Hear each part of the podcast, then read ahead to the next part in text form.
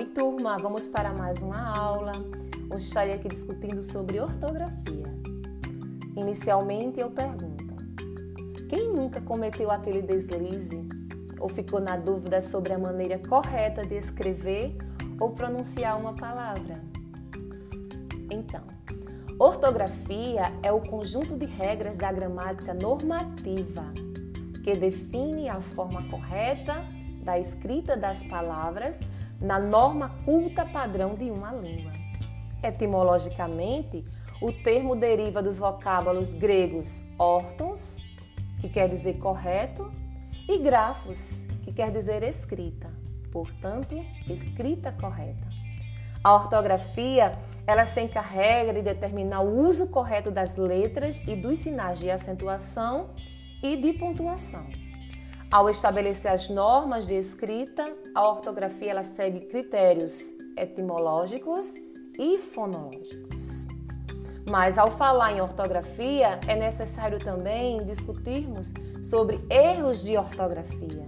E o que são os erros ortográficos? São equívocos na forma correta de escrita de uma palavra. Na língua portuguesa, os erros são comuns, sobretudo porque não existe uma correspondência direta entre todas as letras e os sons que elas representam. Professora, mas qual é a diferença entre ortografia e gramática? Muitos alunos têm dúvidas, inclusive, sobre a nomenclatura, ortografia e gramática.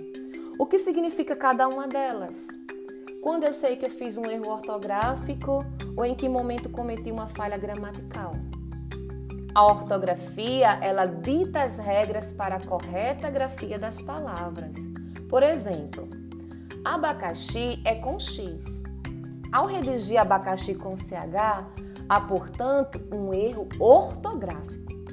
Fazem parte da ortografia o uso dos sinais gráficos e de pontuação e a crase. Já a gramática, ela significa o conjunto de prescrições e regras que determinam o uso considerado correto da língua escrita e falada. A grande diferença, então, é que a ortografia, ela não diz respeito à língua falada, sendo destinada exclusivamente à linguagem escrita. Alunos, o português é um dos idiomas mais fáceis do mundo e tem sim suas pegadinhas. Aliás, são muitos detalhes que confundem e alguns podem até passar despercebidos, mas outros chegam a ser gritantes no meio de um texto. Cuidado, fique atento, pratique a leitura e escrita diariamente e melhore sua comunicação. Um beijo e até o nosso próximo momento. Tchau, tchau.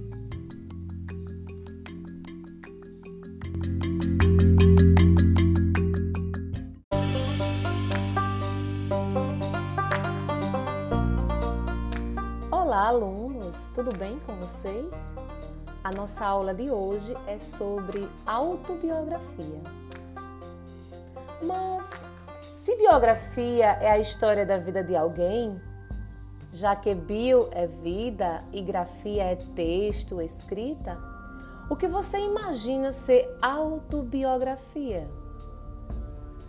O prefixo auto quer dizer a si mesmo. Logo, o termo se refere à história da própria vida. Então, a autobiografia é um tipo de gênero literário que constitui uma narrativa de caráter pessoal. E o seu traço mais significativo é a inclusão do próprio escritor como personagem principal. Escrever uma autobiografia implica num pacto literário e não histórico ou documental. Porque, ora, a narrativa apresenta um resgate memorialístico baseado na realidade, ora, constrói a trama com os fios da ficção. Por isso, as autobiografias elas podem assumir diversos formatos, como diários, memórias, poemas, músicas, roteiros, cartas, entre outros. O caráter biográfico da obra não acontece na sua formatação, mas em seus elementos linguísticos.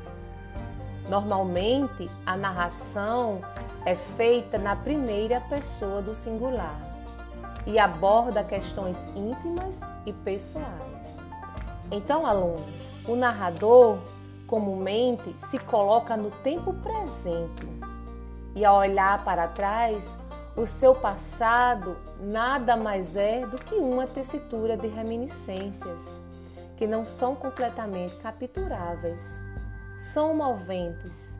Como assim, professora? O escritor, ele pode até querer apreender a realidade como ela foi, mas no momento de escrita, isso não é mais possível. Afinal, as experiências vividas são inapreensíveis. É nessa fenda do inapreensível que o ficcional se estabelece. Então, acompanhe o material que vai ser disponibilizado para vocês, estudem, responda as questões com atenção. Um beijo, até a nossa próxima aula tchau, tchau!